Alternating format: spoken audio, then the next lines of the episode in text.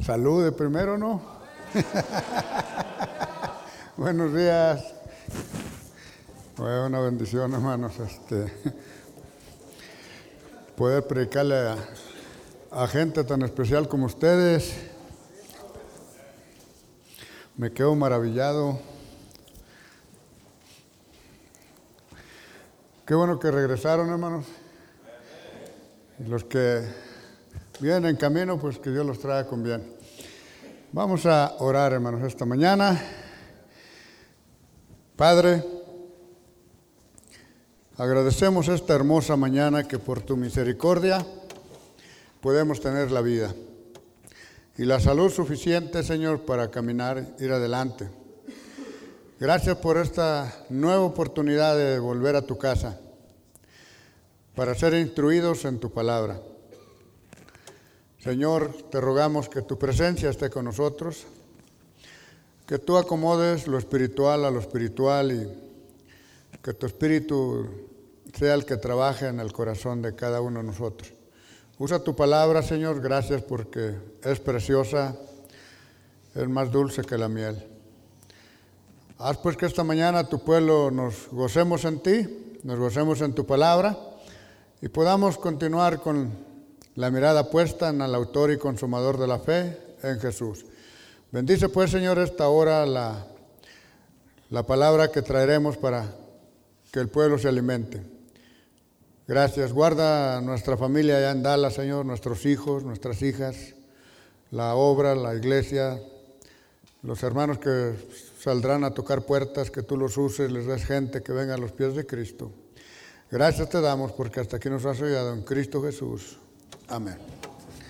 Abran sus Biblias, hermanos, en Isaías 42. Isaías 42.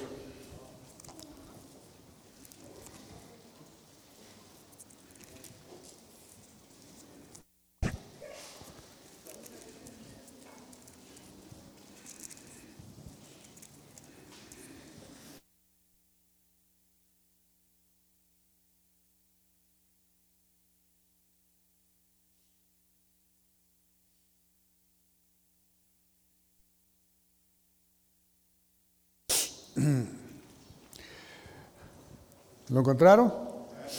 Ok, vamos a ponernos de pie, hermanos, para leer estos versículos y luego se pueden tomar asiento. Versículo 1 al 4. La porción que vamos a leer, hermanos, hace alusión directa al Mesías, a Jesús. Y dice, he aquí mi siervo, yo le sostendré mi escogido, en quien mi alma toma contentamiento. He puesto sobre él mi espíritu. Dará juicio a las gentes. No clamará, ni alzará, ni hará oír su voz en las plazas. No quebrará la caña cascada, ni apagará el pábilo que humeare, sacará el juicio a verdad, no se cansará ni desmayará, hasta que pongan la tierra juicio y las islas esperarán su ley. Gracias, hermano. Tomen asiento.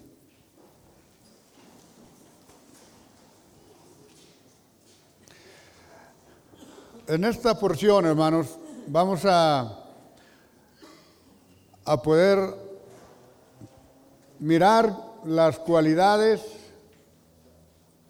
que Jesús, cuando viniese a este mundo, las cualidades que habría en su persona. So, vamos a hablar sobre este tema, hermanos. Este, ¿Tenemos hasta qué horas, hermano? ¿Once? Entonces, este, vamos a darle la introducción y con esa ya es suficiente, ¿ok? so, el tema es este, hermano, la gracia infinita de Jesús. Si, si podemos aprender de la gente, hermanos, tenemos que aprender cosas que ellos tienen que son, que son consideradas buenas virtudes. O sea, buenos gestos. Todos tenemos, hermanos, si queremos, tenemos algo bueno. Y si podemos aprender algo de alguien, tenemos que aprender lo que nos va a edificar. Porque es la mejor manera de tomar las cosas. El problema es que siempre miramos lo malo y siempre nos causa tropiezo. Pero en esta mañana vamos a aprender del Maestro, hermanos, el carácter de Jesús. El ministerio, hermanos, encierra diferentes personalidades como ustedes lo han encontrado. No todos son iguales, no todos somos iguales. Sin embargo, en Cristo podemos buscar una cosa que es estar unidos en un mismo pensamiento, en un mismo corazón, que ni va a ser el suyo ni el mío, sino en el corazón de Él. Es la única manera que vamos a estar unidos en el corazón del Señor. Porque como somos diferentes en todos los aspectos a veces, en muchos puntos de vista, entonces por eso ahí hay fricción. Pero si nos, si nos dejamos guiar por el Maestro y aprendemos de su carácter y de la forma como Él hizo el trabajo, entonces creo que vamos a rendir un poco mejor la capacidad que tenemos cada uno. Porque la obra lo necesita, hermanos. Ustedes, desde el más pequeño hasta el más grande, son importantes ante los ojos de Dios. No es, no es el físico de la persona, no es la edad tampoco. Cada uno, hermano, tiene una función dentro del cuerpo de Cristo. El Espíritu Santo acomodó a cada miembro en el lugar que Él quiso. So, no nos acomodamos donde queremos, aunque ese es el problema muchas veces, que muchas veces propiamente nos queremos acomodar en un lugar que el Espíritu Santo nunca nos ha puesto, porque Dios no ha aprobado eso. Pero tienes tu lugar. ¿Sí me entiendes? Tienes tu lugar. Cada, cada cristiano tiene su lugar. Nadie, nadie fue salvo sin que Dios tenga un lugar para ti, un propósito. No todos pueden hacer la misma función, pero pueden hacer la función que Dios permita a ellos. ¿Sabe cuál ha sido uno de los problemas en, en la iglesia local, hermano. Es que si los demás no están haciendo lo que tú haces, están descalificados de acuerdo a tu juicio. Pero tú ocúpate en el lugar que Dios te puso. Trabaja ahí. Y si ves a otro, trate de ayudarle nomás a cumplir el propósito que Él tiene en el lugar que Dios quiere que funcione. Pero nunca va a ser lo que tú haces. No va a tener el celo que tú tienes, no va a tener las ganas que tú tienes y quizá no tiene la visión que tú tienes. Sin embargo, es tu hermano. Gálatas dice que el más fuerte, ¿qué debe de hacer con el débil? ¿No debe sobrellevarlo? y no, de, y no agradarnos a quién? A nosotros mismos. ¿Ves? Ese es el problema muchas veces. Cuando queremos que todos hagan lo que yo hago y como yo lo hago, pues vamos a, a tener fricción siempre con diferentes personas dentro de la congregación. Pero si nos aceptamos como somos, vamos a vivir en paz. Mira, yo yo y mi esposa, tú y tu esposa, los que están casados, si queremos seguir viviendo juntos, hasta que la muerte nos separe, como está establecido por la Escritura, tenemos que sobrellevarnos. Tenemos que, como dijo la anciana, aguantar. Amén. en, en la iglesia somos una familia, hermanos. Ustedes son una familia. Y cada uno es importante, desde los niños hasta los ancianos. Toda persona vale, hermano, y cuenta. So, ¿Cómo vamos a trabajar, hermanos? ¿O cómo vamos a seguir trabajando? Y sacar el mejor provecho de cada uno de los que se congregan aquí. Algunos llegan temprano, otros llegan más tarde, otros no vienen,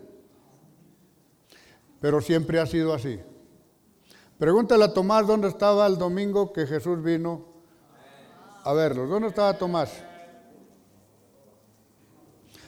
Estaba con su suegra. Tres años sin darle la vuelta. Andaba desesperado.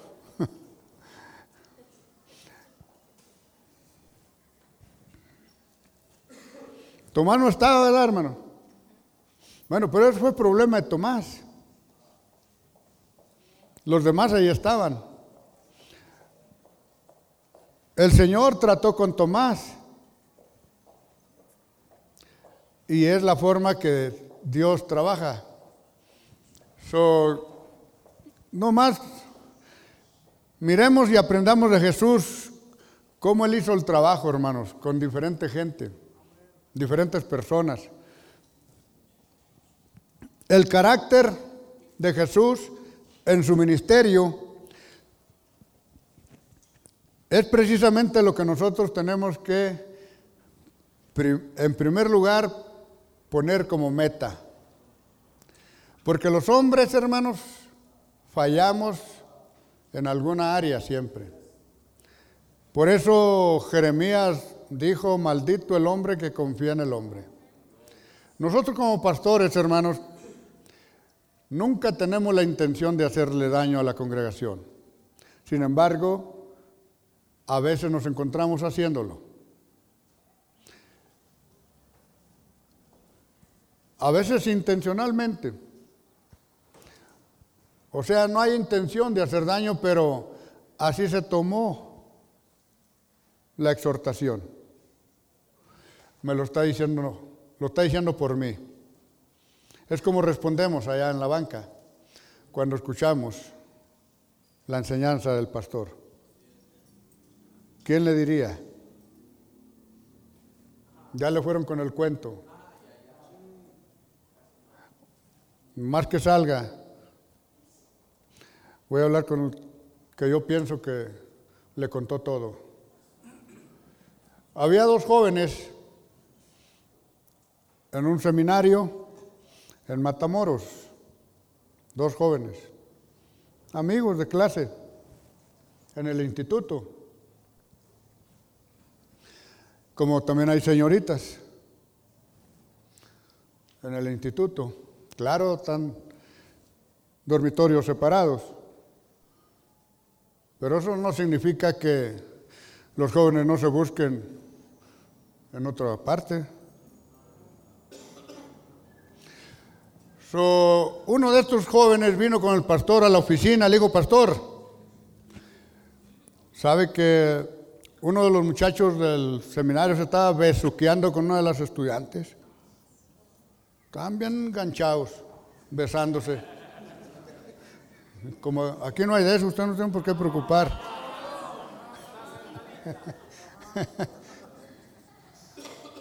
Solo que le dice el pastor, ¿a poco? Dice, sí, pastor. Bueno, dile que venga. Entonces salió y buscó al muchacho, dijo el pastor que vayas a la oficina. Y ya nomás lo mandó, el muchacho vino. Y le dice al pastor, siéntate. Mira, me dijeron ahorita que te estabas besuqueando con una de las muchachas. Eso no se hace, hijo. No es cierto, pastor. No es cierto. ¿Quién le dijo? Le dice el pastor, no es cierto. Dijo, no, pastor, no es cierto, son mentiras. Ah, bueno, hay que sentado, ahorita deja traer al que me dijo. So mandó traer al que le dijo. Y los siéntate. ¿No me dijiste tú que él te estaba besuqueando? Y le dice el otro a su amigo, yo también sé cosas tuyas.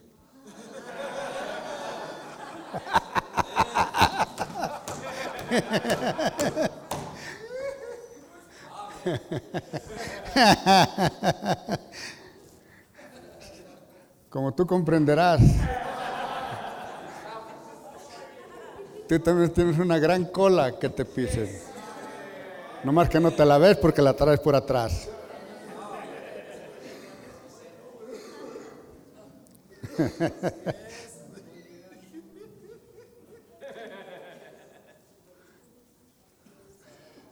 El Señor, hermanos, hace poco platicaba yo con alguien y le decía esto, que el Señor me deja impresionado cómo trabajó Él. Porque de los doce apóstoles traía uno que era el tesorero. ¿Y qué hacía Judas con las ofrendas? Sacaba. La pregunta es esta, ¿sabía Jesús eso, sí o no? Entonces Jesús se dejó transear, sí o no. ¿Tú te dejarías? Si tú sabes que alguien está sacando feria, ¿dejarías que siguiera sacando? Entonces, ¿por qué Jesús dejó que siguiera jalando? Pues te digo que a mí me impresiona Jesús, sí, con la mano. Yo y tú ya lo hubiéramos corrido desde cuándo. Te me largas, te me vas. Pero mira él. Esa es la gracia infinita de Jesús. Que sabiendo Jesús que Judas sustraía de lo que echaba, Nunca le dijo, ¿sabes qué? Tienes que entregar la bolsa, porque voy a buscar a alguien más que la cargue, porque contigo no vamos a llegar a ningún lado. No, lo dejó. Y Jesús solamente esperó el momento de su propio juicio.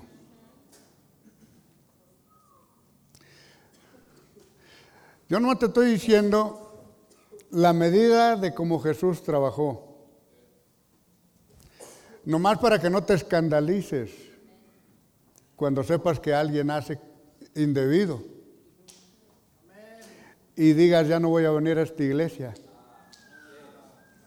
No, si, si a esas vamos, hijo, nadie puede estar aquí.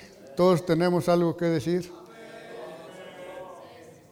Pero ¿sabe por qué vamos a seguir adelante aquí, hermanos? ¿Y sabe por qué vamos a soportarnos una, una vez más lo que las ofensas que nos hacemos uno al otro? Porque nos amamos y el amor de Dios cubre multitud de pecados. Es en el amor de Cristo que podemos ir adelante, hermanos.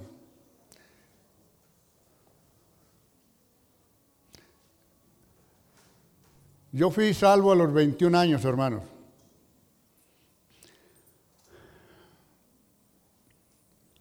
Pero toda mi adolescencia y juventud, yo, empecé, a tomar cerveza a los 17 años. A los 21, a los 22 ya el Señor me alcanzó, pero anduvimos en muchos lugares. Allá en Dallas, acá en San Luis Potosí, Anduvimos, miramos pleitos, amigos se peleaban, se agarraban a golpes, pero yo nunca supe lo que fue recibir un golpe en la cara o una patada de alguien por causa de que me golpeó por algo. Nunca estuve envuelto en un pleito, ni tampoco le puse la mano encima a alguien. Era todo lo que yo tenía eran amigos, hermanos. Enemigos no tenía porque no me tenía que esconder de nadie. Jugaba béisbol, íbamos a jugar a otros municipios, a otros regidos. Íbamos todo el equipo de béisbol y jugábamos y comíamos en las casas de ellos. Pero nunca, nunca tuve, ni aún de otros pueblos tuvimos enemigos, o sea, puros camaradas. Lo mismo pasó en Dallas. En Dallas, donde quiera andábamos, pero teníamos amigos. Nos convertimos, hermanos. Y oigan esto. Cuando tú te conviertes, el mundo se convierte en un enemigo tuyo. Pero eso es normal y Jesús lo dijo que así iba a pasar. El problema es que el que come de mi propio copa el que come de, mi propio vaso levantó contra mí el calcañá. Mas tú, mi familiar, que juntos caminábamos a la casa de Dios. Ahí Jesús en profecía está hablando de Judas. Solo que, ¿cómo vamos a, cómo vamos a trabajar, hermano? Sigan trabajando con amor, funcionando en, la, en el lugar que, cada uno tiene, sin, sin envidiar el lugar de alguien más, ni criticar lo que otro está haciendo, si lo está haciendo bien o mal. Simplemente haz lo que tú puedas y gózate en hacer lo que estás haciendo. Aún en la iglesia local. Las mujeres, hermano, las mujeres en el ministerio de Jesús tuvieron una parte súper, súper esencial, las mujeres. Las mujeres, hermanos, ayudaron a Jesús en el ministerio de una manera material tremenda. Aportaron de sus, de sus bienes. Las mujeres, hermanos, que tenían la oportunidad le daban a Jesús, estamos hablando, le daban dinero, hermano. Era lo que traía Judas, traía dinero. Cuando Jesús le dijo a Judas, lo que vas a hacer, hazlo pronto. Y se paró Judas y se fue en la última cena. Y todos los demás pensaron, yo creo que voy a ir a comprar pan. Pues, pues así como somos de Bautista, luego lo pensamos en la comida. Ahora tengo unas fajitas de volada ahí, unos tacos. Pero no, se fue para vender a Jesús por 30 monedas. Amén. Sus hermanos, Dios nos ayude. Ahora, si alguno no alcanza a hacer el trabajo como debe, Él lo va a saber tarde o temprano. Gracias a Dios por las predicaciones, porque a través de las predicaciones Dios habla a nuestros corazones y allí nos damos cuenta en algunos puntos que necesitamos mejorar, qué necesitamos cambiar. No lo podemos cambiar todo de un trancazo, pero vamos a intentar cambiar algo para servir mejor. Jesús es la persona en la cual el Padre tomó con, contentamiento. El Padre dice, este es mi Hijo amado, en el cual tengo contentamiento, me agrado en él por la forma que Jesús, hermano, el, cómo Jesús hizo el trabajo, cómo Jesús se hizo siervo. Siendo el Señor, siendo Jesús les dijo a sus discípulos cuando se amarró la toalla, ¿saben lo que les he hecho? Si yo, siendo el Señor y siendo el Maestro, os he hecho esto, así hacéis vosotros. Pues no se trata de que agarres una toalla y empieces a lavar los pies al, este como el Papa lo hace con los obispos. No, es una actitud de acá. Es de adentro. que no te sientas superior a los demás. Y ese es el detalle y problema entre nosotros. ¿Sabes por qué hay pleitos? Porque uno se siente mejor que el otro. Uno se siente mayor que el otro. ¿Sabes por qué la pareja, si llega a discutir, discute? Porque el hombre dice, yo no tengo la culpa, tú tienes la culpa. ¿Y qué dice la mujer? No, tú la tienes. Cuando se enoja la mujer, hermano, le dice a su esposo, habla con tus hijos. Habla con tus hijos. qué caray. ahora ya no los parió ella, los parió él. Pero es un ratito, hermano, es un ratito, se le salió, aguanta. A ti también se te va a salir al rato. Aguanta. ¿Por qué mejor no vas y le das un abrazo y un apretón, le das un beso y te le das a comer por ahí y vas a ver que todo cambia? Pero no te dejas llevar por lo que dijo.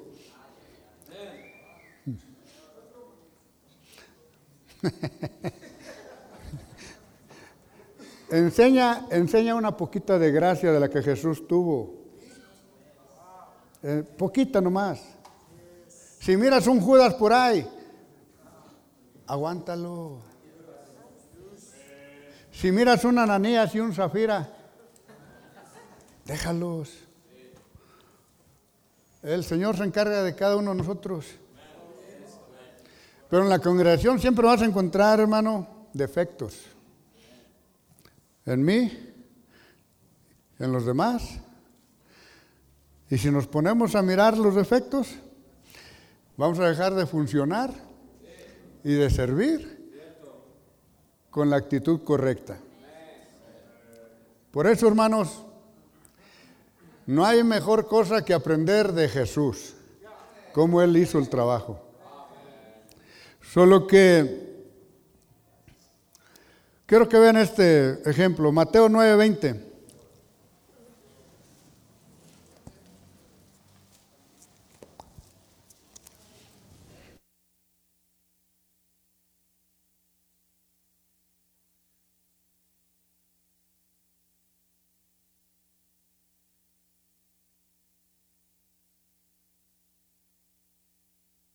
¿Lo encontramos? Mateo 9, 20 al 22. Y aquí una mujer enferma de flujo de sangre, 12 años había, llegándose por detrás, tocó la franja de su vestido, porque decía entre sí, si tocare solamente su vestido, seré salva. Mas Jesús volviéndose y mirándola dijo, confía hija, tu fe te ha salvado. Y la mujer fue salva desde aquella hora.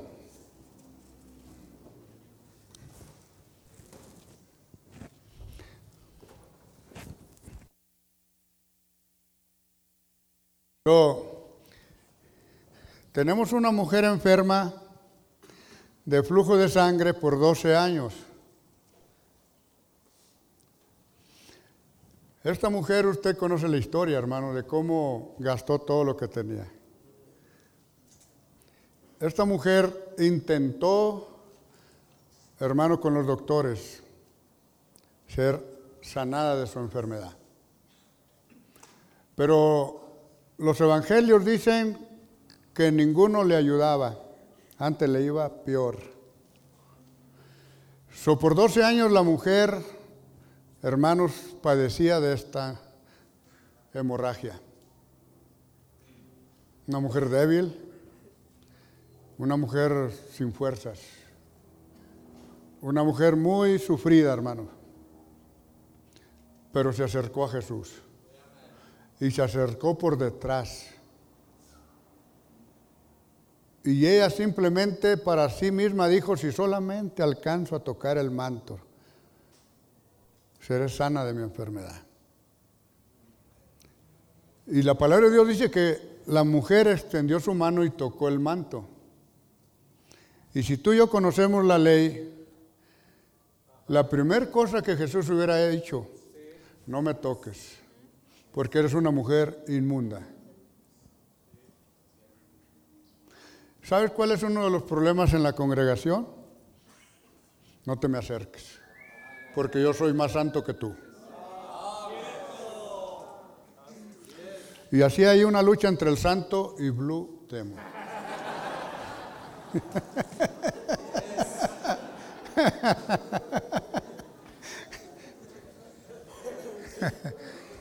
y la lucha nunca se pasan de las tres caídas. Viven luchando, hermano. El que se cree santo, dice, no me toques. Jesús no le dijo a la mujer, ¿por qué me tocaste?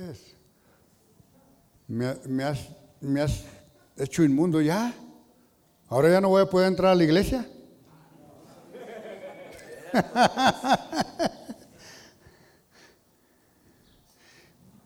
Tremendo. Solo Jesús, hermanos, no solamente se dejó tocar, pero aún bendijo a esa mujer y la salvó. Cuando tú y yo tengamos una actitud de siervo y nos sentamos menor que los demás, Dios te va a usar a ti de una manera bien especial para salvar a otro, porque van a ver cómo eres. Hay algunos niños aquí, hermanos, que no sé quién son sus padres, pero son unos niños muy especiales. Ya no se encuentran niños como estos en cualquier iglesia y en cualquier parte. Pero aquí hay unos niños muy inteligentes, muy serviciables, muy dispuestos. Pero esos niños van a crecer y el metabolismo de ellos va a cambiar. Y las tentaciones que ahorita no tienen, ahorita tienen tentaciones infantiles. Por ejemplo, si el niño todavía juega con carros, si va a visitar al hermano, el otro niño también tiene carros, o tiene juguetes, o tiene una tabletita por ahí. Y la tentación de este niño es agarrar la tabletita y llevársela. Esa es la tentación. Pero usted sabe que estos niños van a crecer y es responsabilidad de nosotros, los adultos, los padres, las madres, de lograr que esos niños continúen con esa mentalidad de siervos. De siervos. El siervo, hermanos, cuando Jesús se amarró la toalla, les dio una lección bien tremenda. Y luego puso un niño en las faldas de sus pies, de sus piernas. El que quiera ser más grande tiene que ser como este niño. Mire, hermano, usted mande un niño a un mandado. Manda un niño a un mandado. Inmediatamente el niño, hermano, corre. Ve, tráeme una, un refresco de manzana. Y el niño sabe dónde va y corre y trae el refresco. Usted dígale a un hermano, hermano, si me puede traer un, refresco de manzana?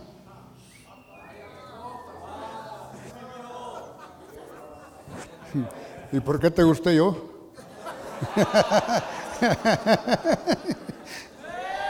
Jesús. No, hombre. ¿Quién quiere barrer el templo? Todos dicen, ahí te hablan.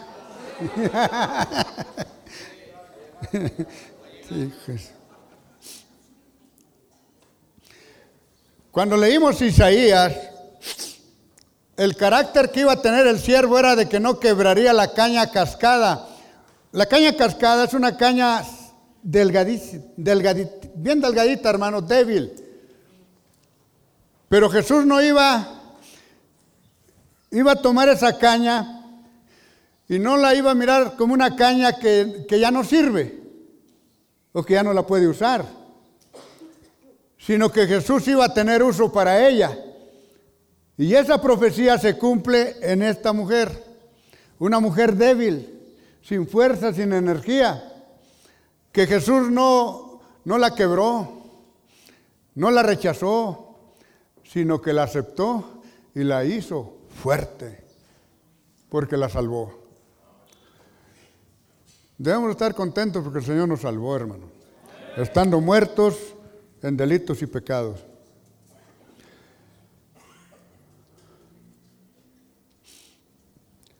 Lucas 13, 11.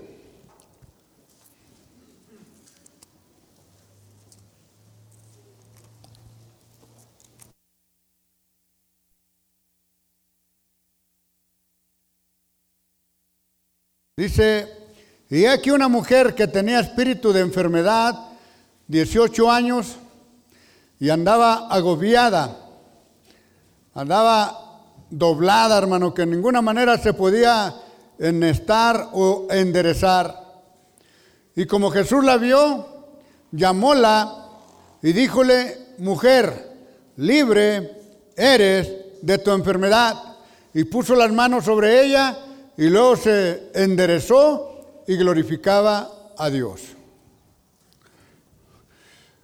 En Isaías miramos el carácter del siervo. No quebraría la caña cascada Aquí tenemos otra mujer, hermano, que estaba en cierta manera doblada y por ninguna manera se podía enderezar. Y Jesús la vio, hermano. Y Jesús una vez cumple la profecía en esta mujer. La endereza. En otras palabras, si tú andas chueco, hay esperanza para ti también. Dios te puede enderezar. Amén. No tienes por qué, hermanos, pensar que para ti ya no hay salvación o no hay esperanza. No, sí hay. Todos cometemos errores, hermanos, en una ocasión u otra. So, vamos a aprovechar la oportunidad que Cristo nos enderece lo que tenemos que enderezar. So, Estoy hablando de cómo Jesús, la gracia de Jesús, cómo trabajó con gente.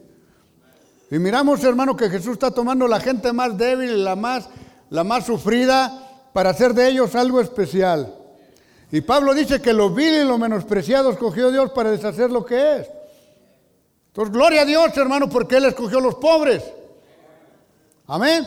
Los ricos también hay salvación. Pero a los pobres es anunciado el Evangelio fue el mensaje de Jesús a Juan el Bautista cuando estaba todo desanimado en la cárcel.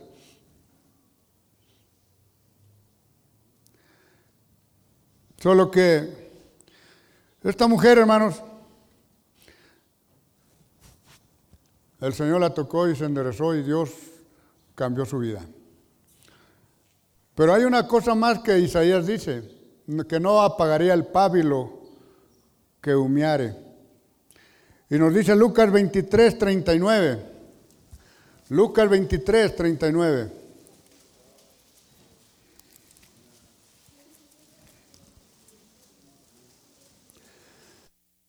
Y uno de los malhechores que estaban colgados le injuriaba diciendo, si tú eres el Cristo, sálvate a ti mismo y a nosotros. Y respondiendo el otro, reprendióle diciendo, ni aún tú temes a Dios estando en la misma condenación. Y nosotros, a la verdad, justamente padecemos porque recibimos lo que merecían nuestros hechos, mas este ningún mal hizo. Y díjole Jesús, acuérdate, dijo a Jesús, acuérdate de mí cuando vinieras a tu reino. Entonces Jesús le dijo, de cierto te digo, que hoy estarás conmigo en el paraíso. El ladrón, hermanos, que aquí fue salvo, era un pábilo que estaba humeando. Estaba agonizando este hombre, ya estaba a punto de morir. Pero una vez más, hermano, el siervo, su gracia infinita, su misericordia, lo transformó, lo salvó. Y este hombre no tuvo la oportunidad que nosotros hemos tenido de hacer obras de justicia que glorifiquen a su santo nombre. Este hombre no hizo ni una sola obra porque ahí estaba colgado y de ahí no se iba a mover hasta que muriera. Pero el Señor lo salvó. Ya nomás le estaba saliendo un mito a su vida. Pero Jesús lo miró precisamente como un pábilo que está humeando. El pábilo de la vela, que ya se le apagó la llama, ya nomás queda el humito. Así está este hombre ahí. Y la mano de Jesús lo salva. Ese es Cristo, hermanos. ¿Cómo trabaja? Él puede salvar a una persona aún en el último instante. Gracias a Dios por aquellos que han orado por los enfermos que están ahí en el hospital ya casi para irse de este mundo. Y que con su conciencia todavía esos enfermos dicen, Señor, perdóname. Te pido que me perdones. Sálvame. Ahí en la cama, hermano.